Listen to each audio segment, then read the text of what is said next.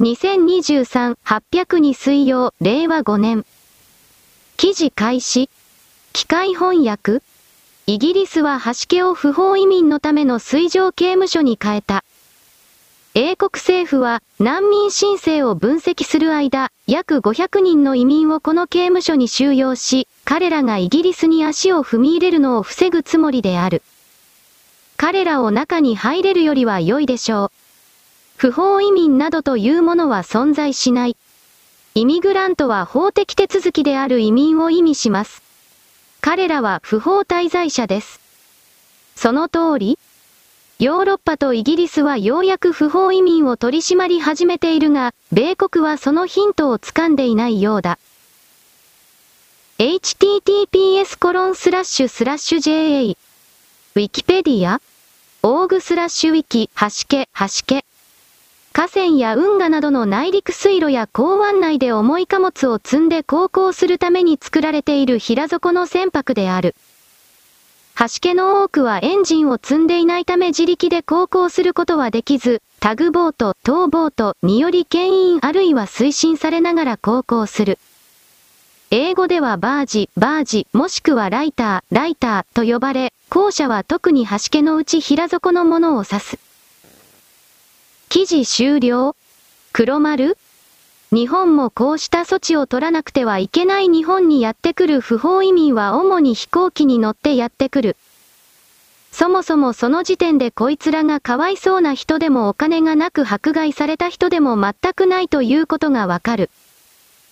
だが大部分はマフィアにお金を前借りして日本で働いて分割で払っていくまたはどこかからかお金を盗んでかき集めて前払いで一括する。このあたりはわからないけれどそれらのお金を集めるだけの環境設定にあるような人間だから少なくともかわいそうだとか虐げられている人では全くありえないということがわかる。クルド人だけではない在日南北の朝鮮人はそういうことを昭和の時代に山ほど勝手に一方的に主張していたし中国人もそうだし、そして我々はメディアの中に全然出てこないような特定の複数の国の逃亡者たちそうしたものも認識の全てを組み替えてこいつらは本当にどういう意味でどういう理屈で日本にやってきたのかということの率直ななおさいな。名張しようのない言葉で彼らを見なくてはいけない大体は嘘つきだからだ。商売の形で入ってきていないような奴らというのは基本的には嘘つきで日本の国の中に入りそして日本で楽ちんに儲けるということだけを考えて生きてきた奴らだ。人間は確かに今よりも良い生活を求めて移動するというこの考えはあるがしかしそのリアルというものを周りの人間がきちんと把握していなければこれら外からやってきた人間がどれだけでも嘘の設定を投げつけて、我々元からいた人間を騙すことを許すとなってしまうそのような愚かなフリーハンドを与えてはならないのだ。イギリスのこの橋家を水上の牢屋にするというのは留置所にするというのは非常に正しい。効果的措置としてこうした報道を見ている今まさに入り込もうとしている奴らに対する強い牽制になる。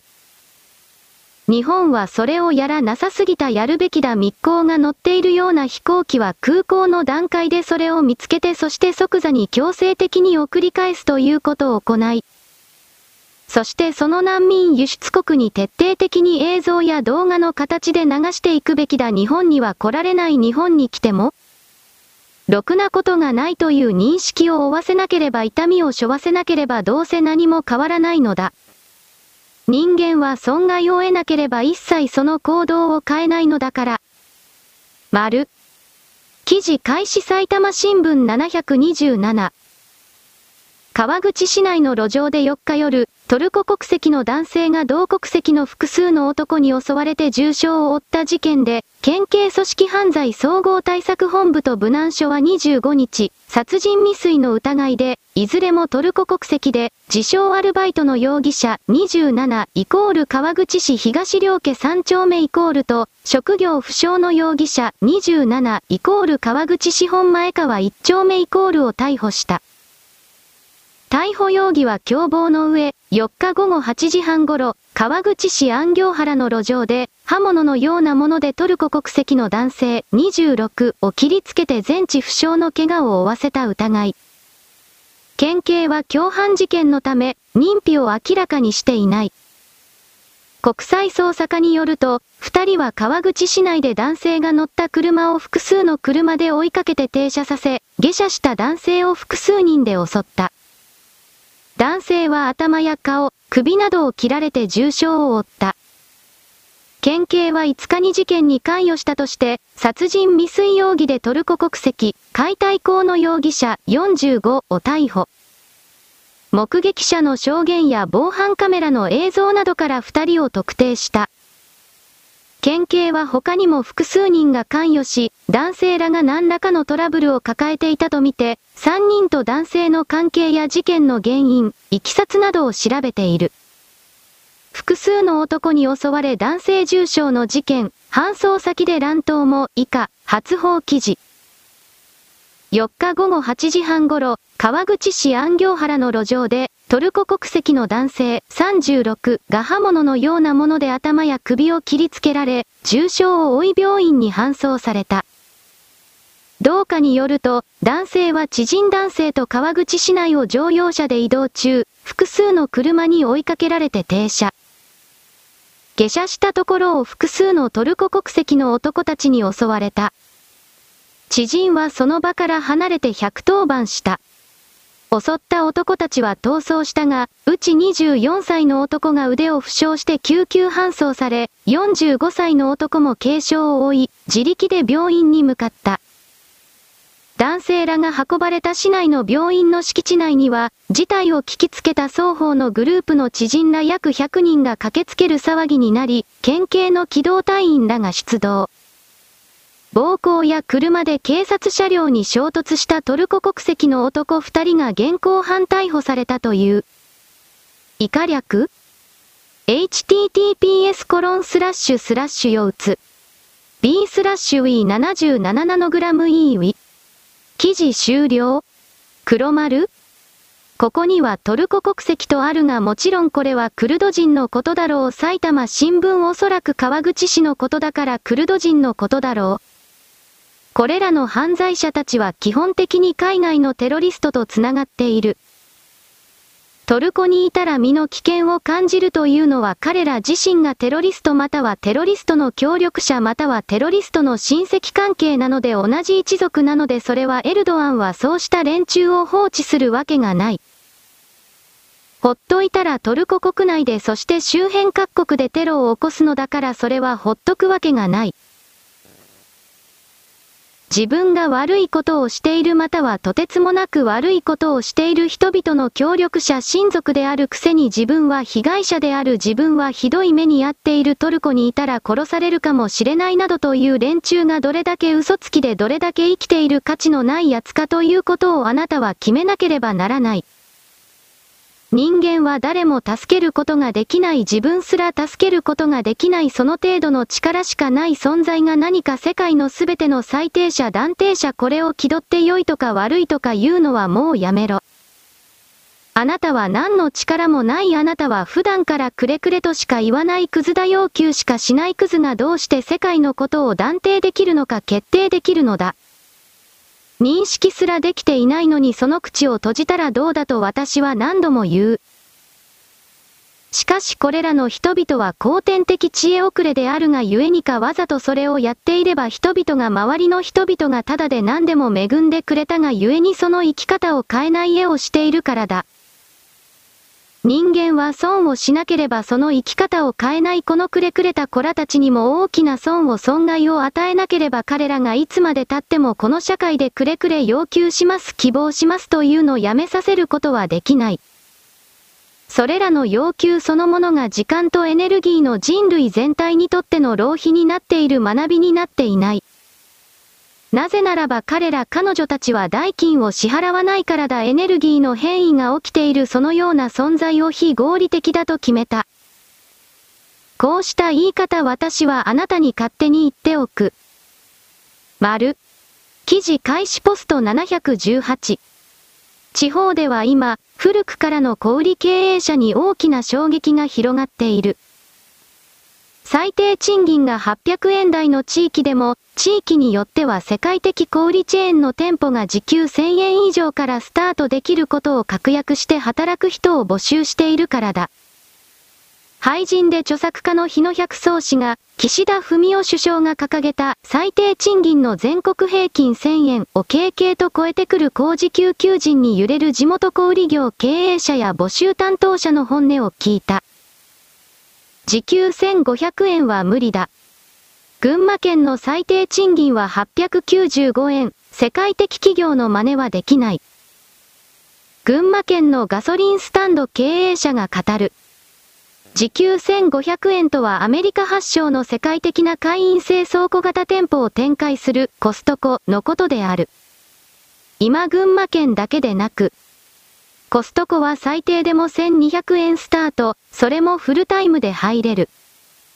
イメージもいいし労働環境も群馬のバイトに比べれば悪くないと聞く。多くが1000円もいかない時給でスタートの群馬のバイトで立ち打ちできるはずがない。記事終了黒丸コストコにバイト募集の人々が殺到しているのかどうかということは私は知らないがこれだけ高い給料であれば当然そうなっているだろうなと思う。アマゾンも確か相当にお金が高いのではなかったかと記憶するがいずれにしても日本のすべての小売業は立ち打ちはできない。しかしそれを踏まえた上でこれからの日本の産業が賃金を上げなければどうにもならないというほどの全体的物価高の傾向になるのは当然であり、そこから考えた時にいわゆる中小と言われているものは昭和の時代のようにどんどんと潰れていくのかしら買収されていくのかしらなどとも私はイメージしたわからないことをあれこれ悶々と悩んでも仕方がないのだが、ただ私はコストコという大柄な大量に一袋であるとか一つの器の中に家畜でも食べるのかというぐらいに大量に何でも集まってるあれらのシステムをあまり好きではない。そもそもが確か年会費で儲けるというシステムを採用しているので普通のところとは考え方が最初から違うのであろう。だがここだけの話だなコストコの食べ物はあんまり美味しくないなとこれをこっそりとあなたに言っておくのである。丸。記事開始。美術品を粗大ゴミ扱い大阪府が地下駐車場で105作品保管。スクープ山田無止め社会カルチャー速報大阪アート書。毎日新聞2023年7月24日。大阪府咲島庁舎の地下駐車場に置かれた彫刻作品イコール大阪市住之江区で2023年5月25日、山田無止め撮影。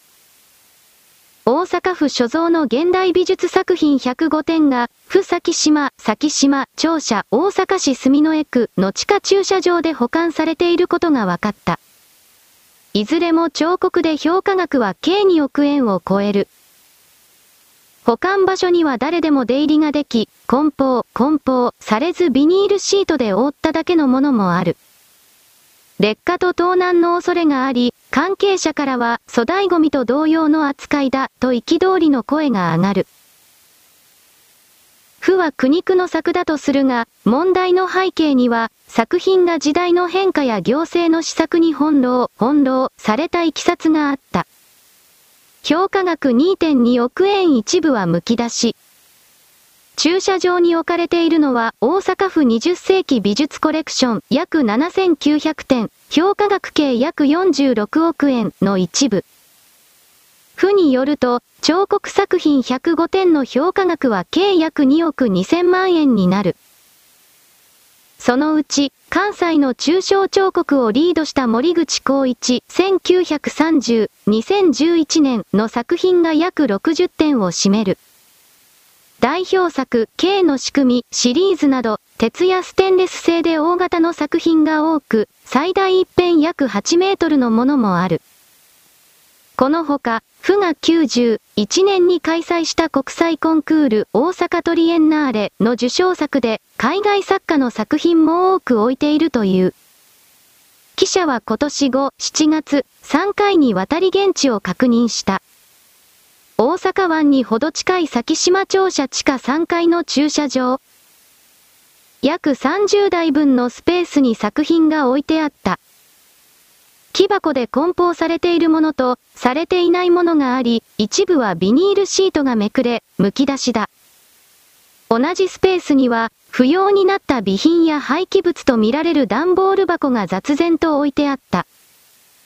美術作品の収蔵とはかけ離れたありさまだ。なぜこんなことになってしまったのか？年間数千万円の予算。記事終了黒丸私は芸術品のことなど本当に全く何もわからないが大阪だなとしか言いようがない。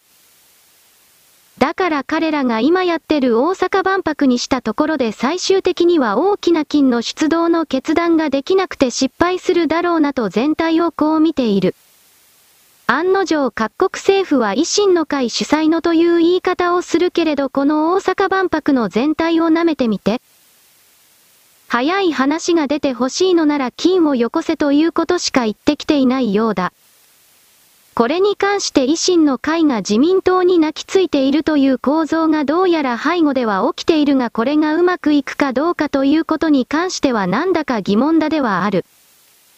しかし日本国家として大阪万博をやるということに決めている以上は全く無視する協力しないというわけにもいかないのでこれら維新の会に大きな貸しを作る大体はそんな感じで進んでるんだろうなとは思う。丸。記事開始埼玉新聞730。電子マネーを買いに来た高齢女性に声をかけ、架空請求被害を未然に防いだとして、埼玉県警浦和署は、ファミリーマート北浦和東口駅前店アルバイトで、ネパール国籍のティミルシナナムラタさん30イコール埼玉市浦和区イコールに感謝状を贈呈した。記事終了？黒丸？こうした記事一つ見るだけでも埼玉県というものが埼玉市というものが多文化共生主義の名前のもとに外国人ほとんどアジア人だとは思うが、これを受け入れやすい土壌そうした条例になっているのだなということが伺えるし私は埼玉県に知人などいないから具体的にはどのような補助金であるとかどのようなアパート住むところの簡単な提供だとかそうしたものがあるのかは知らないが、移民担当という言葉を使うけれどそこに中国人を入れたことによって確か過去の記事ではそのように書いてあったと思うが、中国人を入れたことによって彼女彼は地元の自分の母国の中国の斡旋業者人材斡旋のマフィアと直接連絡を取ってどんどんと中国人及びその眷属を内部に入れているのだなということが伺える。確か大きくは福建省にそうしたマフィアがいたような気もするが各省にマフィアヤクザがいるというのは中国に送る常識だからこれは具体的にはわからない。いずれにせよこの記事に出てくるネパール人の彼女のように犯罪係数の少ない人間ばかりだったら本当に助かるのだけれど現実は川口に見られるクルド人テロ組織の関係者こればかりであるということが埼玉の人々にとっての悩みの種なのだろうなということが伺える。丸。記事開始産経新聞727。約1万発の花火が大津市の琵琶湖岸から打ち上げられる琵琶湖大花火大会。4年ぶりの開催となる8月8日を前に地元の中央学区自治連合会52自治会、自治会員計2074世帯が今回の開催には反対しますとの異例の決議文を21日、大会実行委員会に提出した。実行委は今回は予定通り実施したいとしているが、来年以降は検討するという。一体何があったのか？何のため？決議文では開催反対の理由として3点挙げている。交通渋滞や混雑が激しいこと、大会当日は午後から深夜まで交通渋滞が発生し、駐車場の不足など安全安心な住環境が脅かされる。より小さい住環境への悪い影響、4年ぶりで見物人の増加が見込まれ、ゴミの投棄など環境に悪影響が出る。また、深夜まで騒音が続く。より小さい高く長い有料観覧席と約4メートルのシートによる壁の増設、有料観覧席設置のための多額の費用は税金や寄付金の無駄遣い。また、壁で視界が妨げられ、周囲の景色や花火を見ることができず、地元住民の不快感が増大する。自治連合会では今年6月の定例会で、大会実行委事務局の琵琶湖ビジターズビューローから説明を受けた。それに対し、何のための花火大会だ、地域住民が花火を楽しめない高い壁とは、など不満の意見が相次いだ。そして、今月20日の定例会で、再度、琵琶湖ビジターズビューローの説明を受けた後、開催反対の決議文提出を自治会長で採決。賛成多数37票で承認したという。目隠しフェンス。中央学区自治連合会では毎年のように大会実行委に対し、要請文を出すなど要望してきた。しかし、ないがしろにされてきた。自治連合会の青木正弘会長72は言う。今回、決議文提出に至った背景については、4メートルのシートで花火を見えなくすることで、住民の拒否感が一気に増大したように感じた。せいで見ていいな、となるはずの地元住民が、テレビで観覧しろと言われたようなもの。シガリズムなど観光も大切だが、地元も大切にしていただきたいという各自治会長の思いだろう、と説明。感情的なものもあったという。琵琶湖大花火大会の初回開催は昭和59年。前身は地元住民のために浜大津観光協会が開催していた浜大津花火大会。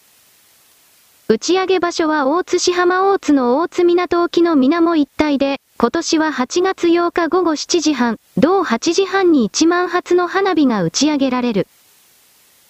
有料観覧席は大津港マリーナ、大津市浜大津、道の川、道市仁尾の浜にまでの約2キロに5万席を設置する、前回令和元年は3万8730席。有料観覧席の料金は最も数の多い普通席が6000円、リクライニングシートで飲み放題付きエリア専用トイレ設置のエグゼクティブシートが2万5000円など。記事終了黒丸この花火の会場を4メートルのビニールフェンスとでも言えるものは例年行われていたそうだが毎回不評であったようだけれど。それでも琵琶湖住民という人々は我慢をしていたらしい私は地元の人間ではないので詳細は知らないがしかしこれらを売りに出すことで外から観光客を呼び寄せる結果考えられることは車の渋滞及びゴミだらけ。そうしたものに対して市民が協力を要請されたとでも言える動きがあったのではないかなとなんとなく思うそもそもこの花火大会というのは基本的には地元の住民のイブ心の癒しのために昔から行われていたことであろうから。金になるからといってこの昔から住んでいる人々をないがしろにするという態度は正直いただけない。なぜならばこの昔から住んでる人は一年を通じてこの地域に税金を払っているのであり、つまりこの地域を良くするための金を払ってる金種スポンサーなのだから。彼らを犠牲にしてこれらの大会を強行するという態度これをずっと続けるのは正直言うけど金をもらっている側のやっていいことではないと私はこれを言う。外から入ってきた移民が金を持ってるから税金を払ってるから全ての権利をよこせ的な在日南北などが今でもこのような愚かなことを言うし中国人などは数が全てなのだから数が多い人間それに全て従え公用語も中国語にせよと本当の本気でこんなことを言っているが元から先祖代々住んでいる人たちがその地域を形成するために支払ってきた金の量からすれば外から入ってきたこれらの土人たちの持ってきた金などはゴミ粒以下のものだ。なぜならば彼らは金を出した出したと言うけれど汗をかいていない何もしていない彼らのすべては自分は上で他は下汚いこと面倒くさいこと労働は下がやる。このような心の座標を持つ者は皆殺しにしなくてはいけない私はいつもこれを言っている。私はこの大津の花火というものを見たことはないし興味もないのだけれどそこに住んでいる人々を奴隷のように使うというそうした傲慢な気持ちがあるというのであればとっととやめてしまえとしか言わない。私は人を奴隷とみなすような考え方の方向性色彩そうした心を持っている人間があなたに説明するまでもなく大嫌いだからだ。丸。記事開始共同729。ドイツのシュタルクワツィンガー教育研究所は、中国の国費留学生がドイツの研究機関や大学でスパイ行為を行う危険性があることに懸念を示し、研究機関はより警戒すべきだと述べた。ドイツメディアが29日報じた。報道によると、バイエルン州のフリードリヒ・アレクサンダー大が6月以降、中国政府の奨学金を受ける留学生の受け入れを停止。シュタルク・ワツィンガー氏はこの措置を学術スパイのリスクが高まっていることを認識した決定は良いことだと評価し、他の研究機関も中国との協力関係を見直すべきだと述べた。記事終了黒丸？スパイ行為を行う可能性ではなくスパイ行為を行えと命令されて研究機関に入ってくるのだからこの記事はそのあたりをぼかしている。さすがに共同通信中国韓国から犬頃、金をもらってるだけのことはある私は金をもらってると一方的に言ったが証拠はないけれど。まあしかしもらっているだろうなと普通にこれを思う結局のところ中国に駐在員というか事務所というかそうしたものを置いてしまってるようなこんな通信社というものは相手国の悪口など言えないのだ。弱みがあるという状況において正しい事実は伝わらない中間北朝鮮などにおいてはその力が徹底的に働くのだということは知っておくべきだ。繰り返すけれど世界中に散らばってる中国人は朝鮮人は基本的に全てスパイだこの視点で物事を捉えなければあなたは何もかも騙されて奪われるとなる。丸。記事開始福田誠。拉致被害から50年、奪還とスパイ防止法シャープドジマブチ大使、なぜ日本のメディアが政権批判を通り越して反日になれるか。これはもっと政治が取り上げなければいけない。NHK の募集要項をご覧になればよい。国籍を問わないと書いてある。とんでもないことです。本来テレビ局員は日本人でなければいけない。https コロンスラッシュスラッシュツイッター。コムスラッシュ i ステータススラッシュ168系5276兆6797億3924万8641。ジャンカスト2014年2月17日。NHK のモミーカツト会長は2014年2月14日、NHK に在籍する外国籍職員は22人で、全体の0.2%程度だと明かした。衆院予算委員会での日本維新の会、三宅博衆院議員の質問に対する答弁。モミー会長は人物本位の採用により、公共放送を支える多様な人材を確保し、なおかつ確保しようとしております、と発言。国籍を理由とした差別的な取り扱いは、職業安定法で禁止されているため、職員募集時には国籍不問としていると説明した。なお NHK 採用情報サイトの Q&A コーナーでは、外国籍だが受験できるのかの問いに、応募資格において国籍は問いません。ただし、すべての選考試験を日本語で受験していただくことになります、と答えている。記事終了黒丸 NHK の中に中国人や朝鮮人韓国人と言われている敵対勢力的国家の人間がスパイとして入り込んでいることは知っていたが NHK 自体が試験つまり国籍条項を自分自身の組織体にかけていないということがあだになった。なぜそれを書けないのか私にはわからないが少なくとも NHK ができた当初においてはそのようなことは考えていなかった後は大東亜共栄圏的な甘っちょろい考え方がこの組織の中にあった。5は共産主義の尻尾のような奴がこの NHK の局内に労働組合に番組制作の部門に隠れているだろう。NHK が局産の番組を連発するのはこれらの連中の立派な仕事のおかげだ何が立派かは知らないけれど。だから彼らは国籍がどうのこうのというよりも共産主義を信奉しているかどうかその中における三角形の支配構造に服属しているか隷属しているかどうかで人を見るので、中国人朝鮮人とは非常に仲がいい彼らは従うことが大好きな存在だからこれらの NHK の中の赤たちとも仲がいい。川口のクルド人が日本の中の極左たちと連携して日本で武力革命を起こす川口市における武力制圧を行ってそこかに拠点を作り日本の国家体制を転覆するということを本当に言っている。このとんでもないことを言っているクルド人は北朝鮮の工作員日本の在日北朝鮮人と言われている有名なキャラクターと繋がっている。すべては一本の糸がこれを構成しているのでありその上流部分に込み入ってるんだとか共産主義者日本共産党そして NHK の一部などがすべて関係している。国籍条項は今すぐにでも復活させなくてはいけない復活と言ったらもともとなかったかもしれない。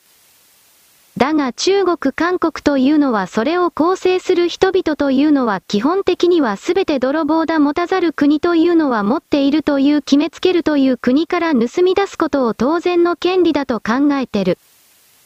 しかし彼らはその逆は許さないつまり彼らが生きている以上エネルギーの一方通行のようなものが発生しそしてそれは改善される見込みはなく、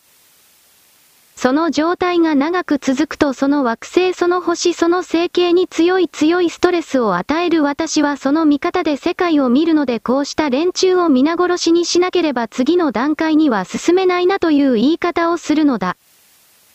NHK は分割民営化解体しなくてはいけないゼロにはできないのだから現実的な意味でまず3つか4つぐらいに分割してその上でさらに分割するということをやらなくてはいけない。我々は独裁を求めない NHK は徹底的に独裁だそして独裁という言葉は民主主義という言葉を前に置きながらしかし内部が完全に独裁政権になっている日本共産党中国などと全く同じでありこいつらが NHK と仲がいいというのは当たり前だということがよくわかるだろう。アメリカという国は独裁を許さないだから彼らは JFK という存在すら暗殺した。こういう概念を私はあなたに投げつけておく。JFK は独裁者だったか他の各局部門からすればそのようにも見えたという言い方を私はせざるを得ない。そして米国の奥の院というのは米国の建国の国家の理念から考えると独裁者はどうであれ許さないというこの強い掟を持っていたので JFK の暗殺に対する全てを容認した。こんな言葉ももちろんこれは仮説だがこんな言葉も私はあなたに投げつけておくのだ。あなたは既存の常識における何々してはいけない何々はかわいそうな人というくだらないコードに全てを縛られているし自ら縛っている。そこから何もかも解放しなければあなたの次の段階はない。丸。記事開始ヤフー801。フリージャーナリスト安田淳平氏が会見パスポート発給拒否で国を提訴。2015年にシリアで武装勢力に拘束され、3年4ヶ月後に解放されたフリージャーナリストの安田淳平氏は、1日午後1時から外国特派員協会東京都千代田区で記者会見を行う。報道によると、安田氏は拘束中に失ったパスポートに代わる新たな発給を拒否している国に対し訴訟を起こしているという。記事終了。黒丸。韓国人の偽名を使ってシリアに長い間いてそして最終的にこの誘拐をビジネスとして身代金を国からせしめるということをずっとやっていたんだなこいつは。といった決めつけをされても仕方ない行動を続けてきたこの安田何がという人がおそらく今お金に困っているのだろう。この誘拐ビジネスをやりたくて仕方がないのだろう外側の海外からも多いやつだそろそろやるぞとでも言った声がかかったのだろう。でもそれをやるためにはどうしてもパスポートが必要だ。なのでそのために自分は被害者だと偽装してこのパスポートの取得を開始した法廷闘争によってこういう見方私はする。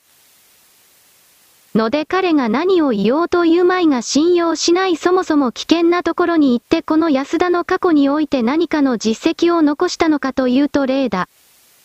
これが私の判定だから何も生まない奴にそれらの優遇措置を与えそして自分で自分のケツも吹けないのだから。そんなものになぜ日本国政府日本国国民が協力してやらなくてはいけないのだなのだどうしてもやりたいのなら密出国をすればいいのではないですかと私はここまで犯罪幇助のような言葉を出す。そして私が強く感じたのはどうやらこの安田何がしという人が動いたところでそれはもう消費され尽くされた座標における動きであり、終わった人が何を言っても日本国民の同調というか同情というかそういうものを集められないだろうと。彼そして彼の背後の左側勢力は日本国民のそれらの同情同調を上手に集めて利用して偽装して嘘をついて世論形成を行ってこの安田何がしという装置を出国させようと必死になっている。ここまではイメージできるけれどそういう一連の行為はもはや通じないだろう相手にされないだろう。売れない芸人というものは何をやっても相手にされないそういうことがこれから展開されると私は見ているのである。丸。記事開始官農水圏。微生物生存率90%以上の乾燥技術を開発乳酸菌粉末などが低コストで大量生産可能に公開日2015年3月30日。当研究所では、乳酸菌などの微生物を生きたまま、高速に粉末化する方法を開発しました。生きた微生物の乾燥粉末化技術は時間のかかる真空凍結乾燥、フリーズドライ法が主流でした。しかし当研究所では、短時間で連続的に液体を乾燥できるパルス燃焼式乾燥法中1に注目し、この方法で微生物を生きたまま粉末化する技術開発を行ってきました。平成22年には乾燥時にスキムミルクと糖類を加えることで、乾燥後の微生物の生存率を乾燥前の60%程度に保持できることを示し、特許を取得しました。特許第463万71号。今回は、スキムミルクや糖類に加えアスコルビン酸、ビタミン C などの物質を使用することで、生存率を90%以上にまで高められることを明らかにしました。この成果は現在特許申請中、特会2013から19万2490で、低温生物工学開始60巻2号2014年10月発行等に発表しております。乳酸菌などの微生物は食品のほか、環境浄化や土壌改良の目的で大量に使用されます。今回開発した技術を活用すれば、生きた微生物の乾燥粉末の大量製造を低コスト化することが可能となり、食品や農業などの分野での微生物利用の拡大が期待されます。中1、パルス燃焼式乾燥法小型のジェットエンジンが発生する衝撃波と熱風を液体に当て、瞬時に乾燥する方法。記事終了黒丸人民解放軍は凍結乾燥粉末型ウイルスの開発に成功したと言われるこの辺の情報は2019年20年あたりでまだ中国に完全に制圧される前の香港から出ていた。サウスチャイナモーニングだけではない複数のメディアがこれを伝えていたしかしそれはひょっとしたら米国の中のネオコンと言われている戦争屋の謀略記事だったかもしれないこれはわからない。しかしおそらくそういうものがあるであろうと振り返った時に COVID-19 というもののおかしな伝染の仕方というものはいくつかあった。それはあなたに過去に言ったが人の出入りが全くない村でいきなり COVID-19 の発生がありそしてその5キロほど離れたところに中国の駐屯地があり、インドと国境紛争をしていたがその COVID-19 の発生がある1週間ほど前に部隊を50キロほどバックさせている。そして部隊のバックが完了した途端にそのインドの僻地の村では COVID-19 コロナと言われているものが急に出た。これは中国人が地上でその村に出入りして持ち込んだものなのかまたは中国軍が夜間深夜に音の出ない軍事用ドローンで水溶液を散布したのか？これら凍結粉末乾燥のウイルスを散布したのかこのあたりは私はそこまで詳細には調べていないのでわからないが可能性の一つであなたに提示すると相当前にやったような記憶がある。私は先ほど気球中国の軍事気球の複数の目的の一つは大量にこれを敵国に飛ばして家を通させるために飛ばすという概念を含めて飛ばすということを言った。この粉末ウイルスというものをある程度の下流状態にしてあなたにわかりやすく言えばコーヒーの粒ぐらいのもう少し大きくてもいいが、水に溶ける状態の何かに加工して気球に搭載するそれを任意の場所で気球がばらまいても良いし撃墜されて内容物が大気に広がっても良い。それらコーヒーの粉はあえてそう言うが、そのコーヒーの粉は雨雲の中に混じると内部の水分と交わって溶けてコーヒーの水になる。あくまで比喩だ。そしてそのばい菌だらけの水が地上に雨となって落ちてくるそれを受けた人々は簡単にウイルスに罹患するこのモデルを言った。しかしこれはおそらく1回限り2回限りという言い方で手品の種が分かれば洋上でつまり海の上で気球をどんどんと撃墜するという動きが始まるだろう。だがこの気球そのものはそれ単体でウイルスのばらまき作戦が成功すればよししなかったらしなきってもよしという考え方をさっき言うの忘れていた。それはどういうことかといえばあくまでこの気球は人々の視線を空に向けさせるためのおとりであるというものだ。気球をバンバン飛ばしている間に中国は中国からで米国に向けてたくさんの郵便物を送るダイレクトメールでも何でもいい封筒の形でもハガキでも何でもいい。そこに粉末ウイルスというものをまぶしておくとそれに触れたものは基本的にみんな新しいウイルスの保菌者になるその流通過程を通じて全く無関係の人間もそのウイルスに罹患する。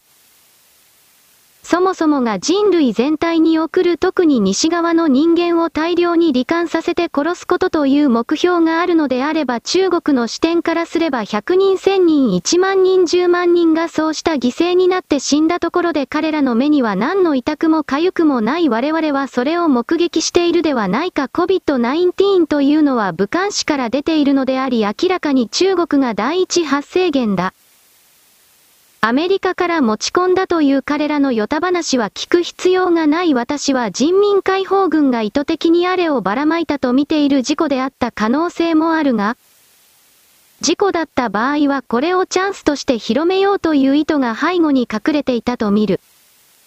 なぜならば世界中にこの COVID-19 というものを広めるためには大量の保有者苗床を作っておかなければいけないからだ。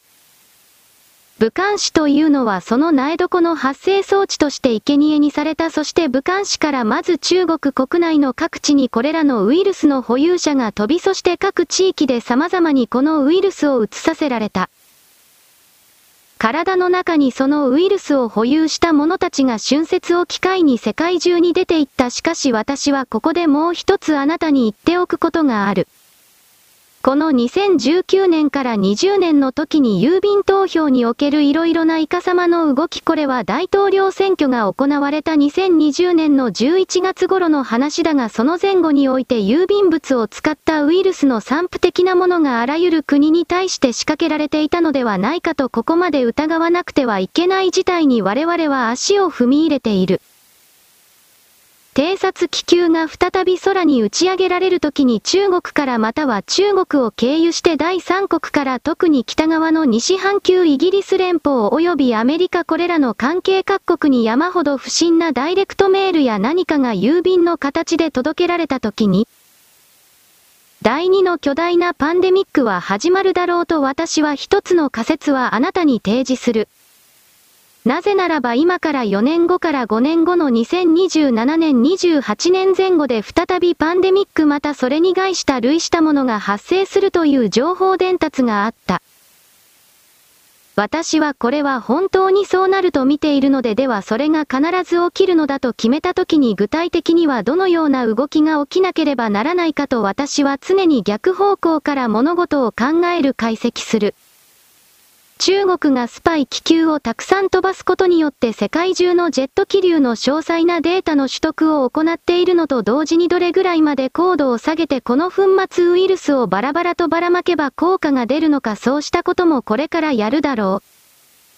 もはややっているかもしれないが公海のアメリカの領海のギリギリまで近づいて潜水艦から次から次から気球を上げるということ目的はウイルス郵便物から目をそらす陽動作戦の意味もある。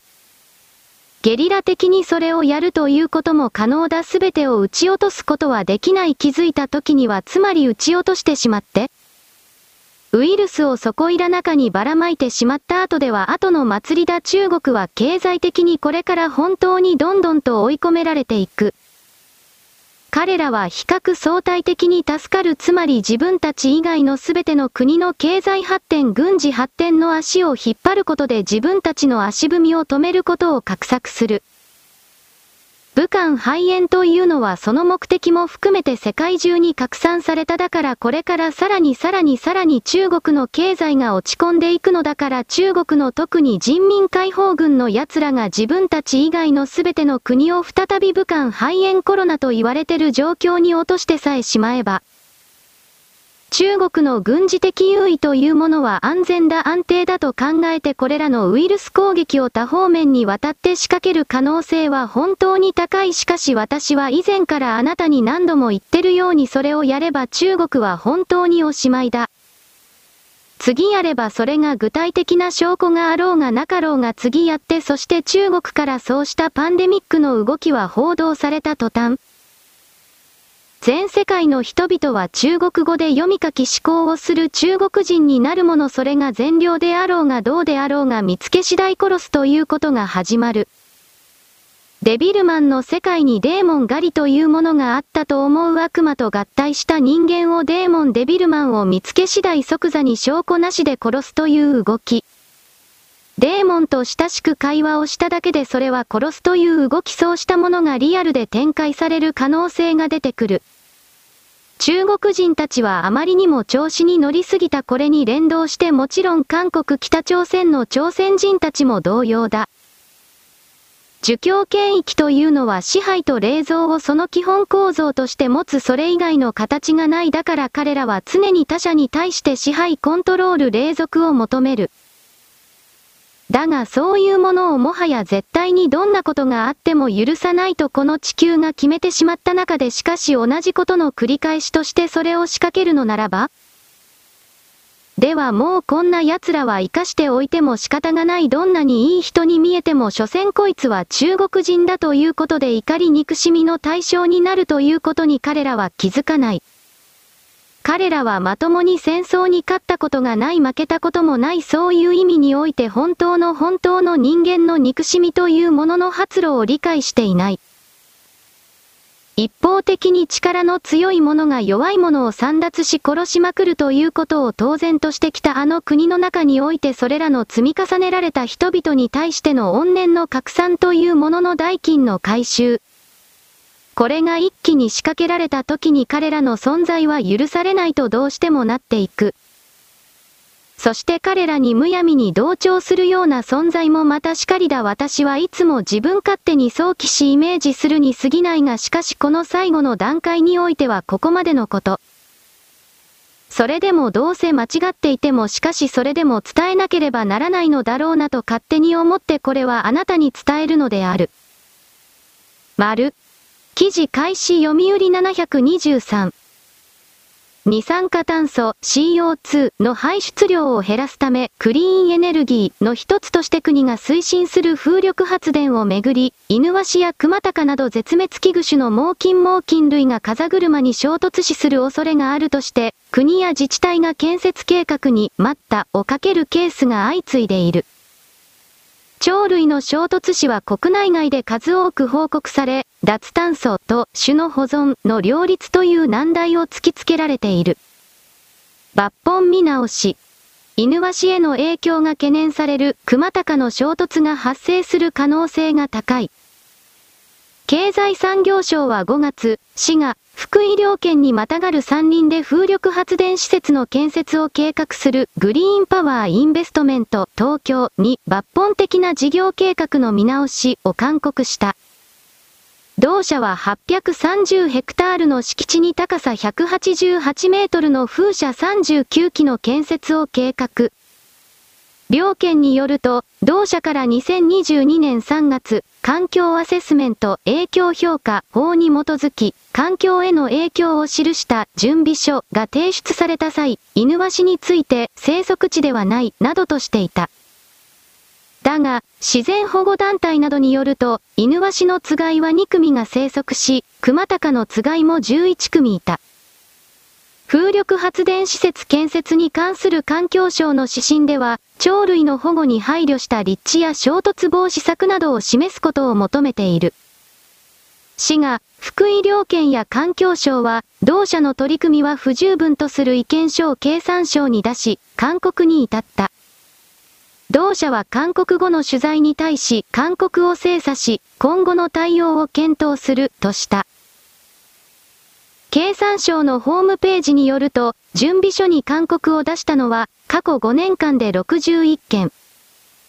このうち、気象猛禽類の衝突事故が懸念されるとしたのは、滋賀、福井に加え、福島、静岡、高知、鹿児島など、約8割の計47件に上った。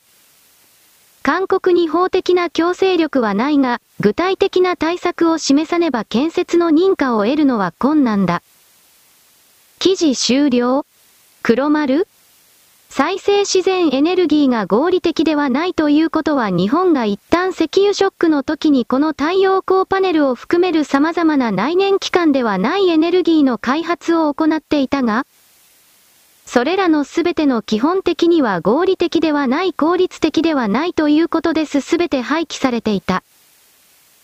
今若干系だけでも残っているのは海の上の海上の部位などに使われる波浪発電ぐらいのものであってその他はほとんどが消えている。太陽熱発電から水流発電からたくさんのアイデアがあり試作機は作られたけれどそしてそれらのすべては実現可能ではあるけれど発電量が不安定すぎる発電量が少なすぎるということでやるだけ無駄だということで日本ではこれらがほとんど不採用になった。そういう歴史を全く調べない人が太陽光だとか風車とかだとか言っているけれど昭和の時代にある程度基礎データが取れたものは令和の時代になって大きく変わることはない。コストが下がったぐらいで。しかし発電効率が悪いところは全く変わっていない文句を言う人というのは基本的に全て文系崩れであり真面目な文系よりもさらに立ちが悪い落ちこぼれであり、偏差値が30だとか20だとかの限界知能の持ち主がわーわーと喋っている私にはそのイメージしか出てこない。安全だと言われている風車ですら太陽光ほど設置がないのでこれらの問題点はあまり明らかにされてこなかった。周辺住民に謎の頭痛が発生している健康被害が発生しているという記事は隠れたように出されているアリバイ作り程度なのだろうなということはよくわかる。風車が大きくぐるぐると回ることによって発生する人間の耳には感知できないけれども到達している低い周波数の大人人間の生理機能肉体抵抗免疫抵抗など相当に狂わせるということがデータとして分かっている。そしてそれらの状態はおそらく野生動物などに対しての体の変調にも当然つながっているのだが自然環境保護とやら野生動物保護とやらを人間目線のみで訴える馬鹿たちはこのことに関しては一言も言わない。気づいていないからだろうそもそも関心がないからそうした理解がゼロなのだ彼らの言う自然保護とやらというのは自分自身が霊長万物の霊長であるトップであるということの設定を勝手に確認したい。彼らは他の生物が場合によっては人間の敵にしかならないということにおける理解がない馬鹿だからだ。実際に野生動物の作物の収奪の被害に遭っている人たちの声を調べもしないどれだけ深刻な被害が起きているのかも理解しない共感能力がないから。そもそも興味がないと思っている、この連中はスーパーマーケットに行けば野菜が無条件で確実に手に入るのだと頭から信じて疑わないが野生動物がそれらの供給を本当に切断してしまう可能性が高いということに対する理解を全く持たないのは私は社会を構成する人間として生きている資格がゼロだと言わざるを得ない。風車にしたところでこの記事にあるように野生動物の特に野鳥がこれにぶつかって次々と大量に死んでいるという実際の例が出ている。想像ではなく先行して建設した風力発電の近くで犬ワシやタカやトンビや他の各種鳥たちが歯に突っ込んでどんどんと死ぬということが現実に起きていてたくさんの実際のデータが取れている。それにもかかわらず風力発電が自然に優しいだの等のこうのというやつは単なる詐欺師だ。他の野生動物や植物からすれば人間すべてが絶滅し人間がゼロになった状態こそが地球において一番素晴らしい理想的な環境だと本当に思っているのに、これらの自然環境保護団体的な野生動物最高的な知恵遅れのクズたちは人間が無条件でトップの状態にあるのだという設定から絶対に動かない。つまりそれこそが彼らのレゾンデトルであり自分が何の努力もしないのにこれからも何の修行も修練も心の形も整えないのに無条件でトップなのだ優遇されるのだといったクズ以下の知性意図。そこに使っていたいからこそそれらの概念にしがみつきその上で周りの人間をその復讐漂う言葉に従わせようと必死になる。そういう者たちがこの人間の世界には多すぎるというよりも全てだそうしたことの考え方を私の文章を読んでいるあなたは一秒たりとも思ってこなかった。私はだからといって野生動物に同情しろだとかどうだとかそれすら言わないが自分自身がこの再生エネルギーであるとか風車であるとか色々な物事に対して考えるという行為を行うときに、その考え方の気象点血精神におけるテンプレートパターンとでもやられるものすべてが外からあらかじめ与えられている既製品をただなぞっているだけに過ぎないということの考え方を一切持てないまま、今この瞬間まで生きてきたクズ以下の存在ということに最低限近づかないのであればあなたたちに未来など基本的にないよほどのイレギュラーかよほどの慈愛に満ちた実験動物を何匹かぐらいは生かしといてやろうという意図がそこに働かない限りは基本的にはこの地上から人間は抹消される。考えが甘いどいつもこいつもそれは精神世界における領域の住人たちもそうだと私は決めつける。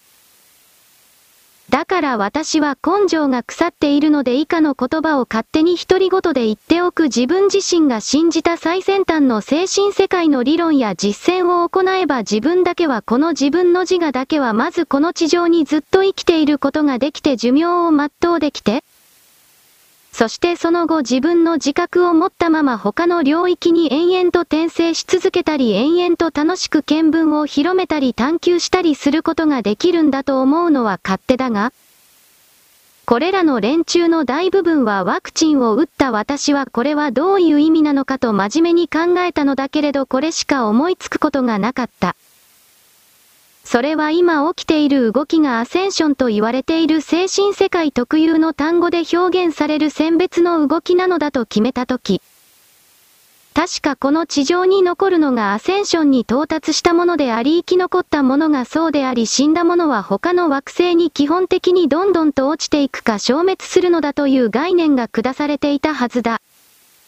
基本的にこの地球を離れたつまり今回の動きで死んだ魂は全て消滅するだったと思う。しかしその中でごく少数上の世界もっとレベルの高い世界には人間の肉体として死んでからそこに移動するという答えがあったはずだ。死んでからもっと低い世界に落ちていくという設定が以前のように今でも生きているかどうか私には自信がない。それは可能性としてほとんどないのではないか残されてはいるかもしれないがないのではないか基本的にはほぼ消滅ではないかとは見るがこれ以上探索探求を行っても証拠がないのでどうにもならない。自分だけが精神世界の領域における優秀なる選ばれた存在だと勝手に潜在意識の奥底で辞任している優越主義者であり特定の人間集団たちはなぜワクチンを打ったのか基本的には自分だけが助かると思いつつも途中で死んでそしてこれから地球を離れてもっと上の世界に行くものそして消滅するものということの決断をもはや下してしまっており、それをただに肉体が実行に移したに過ぎないというこの言葉を私は言う。またこの動きを外側から揶揄しているような上から目線で笑い冷たく笑っているようなキャラクターもいる。それらもおそらく大差はないだろうそういう行動をとっている人物たちが自分だけは生き残れると。生き残るということの意味を真面目に考えたことがあるのかなとも思う。社会が形成されていない状況であなたのような人間のクズが他人を裁いてばかり冷たく笑っているようなクズが残ったとして誰も助けてくれてくれないのにあなた一人が生き残ってその先があると思っているのか？と私はこれを本当に思ったが言わないそうした座標はどっちにしろ気持ちが悪いのでお友達になったところでお互いに特に私には得るところが一個もないからだ。精神世界的な概念をただ知っているだけでただ暗記しただけで自分は偉いのだとでも言える考え方をする人間が多すぎるというかほぼ全てだろう。だから何だというのだ？もう一回言うだから何だというのだ？所詮この人間の肉体程度のキャパシティの底にしか入ることのできないような魂なのだから基本的には全てがクズなのだという最低限ここから始めていないような馬鹿は全部消える。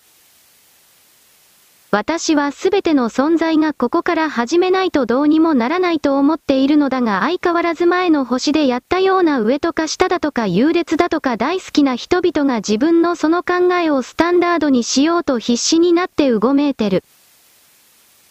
あなたたちの存在そのものがどうしようもないものだ逆の意味で言えば普通の人はまず問題がなくあなたたち精神世界の一部の領域の本当にどうしようもない存在たちこそがそれこそ問題なのではないかということを私は思う。これを彼らに伝えることはしない気持ち悪い体私の文章を盗みに読みに来ているそれらの領域の眷属仲間が何人かいるおそらくそうだろう。それらの連中というものは私から何かを奪いそしてそれを自らの中に独占保有したりまたは自分のインナーサークルの中で話題にしたりして最初にその話題を持ってくる自分は偉いのだと相変わらず同じことをやっている。自分自身のハンドルネームをアナグラムを採用することによって誰かから奪うということを仕掛けてる奴もおそらくはいるあくまでおそらくという。私はこのアナグラムであると影マトリアだったか数秘術だったか忘れたがそうしたものの本当の知識基礎知識はないまた知ろうも別に思わない。知ったところで何かができるだとか知ったところで何かをしたいなどという余裕も暇も金もない彼らは本当に金持ちの人生を歩んでいるのだなと私はため息をついて羨ましい猫のクズと言わざるを得ないような米付きバッタの立場だ。話を風力発電に戻すこれらは太陽光パネルと等しくまたはそれ以上に有毒害悪な存在だ。これらの建設物をバンバンと建てることによってその周辺の住んでいる野生動物を含めるあらゆる者たちに迷惑をかけるという概念がないのならそういう者たちが人道主義だとかアニマルライツだとか LGBTQ がどうだとか一言たりも喋るなと私は言うその資格はない。この世界は今まではやった者勝ち奪った者勝ち犯した者勝ち殺した者勝ち逃げた者勝ちになっていた。ところが過去から積み上げたそれらの行情に対して全て計測カウントされておりまあどうでもいいから最後だから全部払えと突きつけられてるのが今この瞬間だ。そして過去から積み上げてきたそれらの借金を他人から金を借りて返すということももはや許されないそれすら強奪だという理解にあるから。だからどうするのかといえば自分の命と自分の消滅をもってそれらの代金を支払うしかないという選択肢を自ら呼び寄せるしかない。これは自殺などという生ぬるい言葉で表現できるものではないのだそういうことを私は一瞬思うけれどこの私の文章を読んでる頭のおかしなあなたに伝える程度に流行っている。あなたに言ったところでどうせ理解できないからだ人はそのような状況下で理解されない古絶の海の中をただ一粒浮かんでいる何かと決める。本当は粒ですらないがそうしたことの概念を脳の中に隠し持って少しずつ演算起動しておるが良いということを私は勝手に投げつけるのであった。丸。粉末ウイルスに関してはあなたはどうせ信じていないだろう。しかし、粉末ワクチンというものはもう実用化されている。特にこのコロナと言われているものに関連するワクチンでコナワクチンというものが製品化されており、それはもう使われている。ウイルスもワクチンも基本は同じようなものだという理解があるのなら、中国がこれらの粉末ワクチンの開発に成功しているという概念をどうしてもあなたは持っておかなければならないのである。リンクド通信。粉末ワクチンのメリットは粉末ワクチンの利点は何と言っても、常温で配送や保管ができることです。これまでの新型コロナワクチンは、瓶の中に液剤を入れ、約1週間かけて冷凍乾燥していました。冷凍品なので、輸送中の温度管理も厳しく、保冷庫の電源プラグが外れるなどの保管ミスが問題でした。粉末ワクチンは、液剤をスプレーし、瞬時に凍らせて粒子状にした後、約1日乾燥して粉末にします。接種する際は、粉末ワクチンに生理食塩水などで液体に戻して使用します。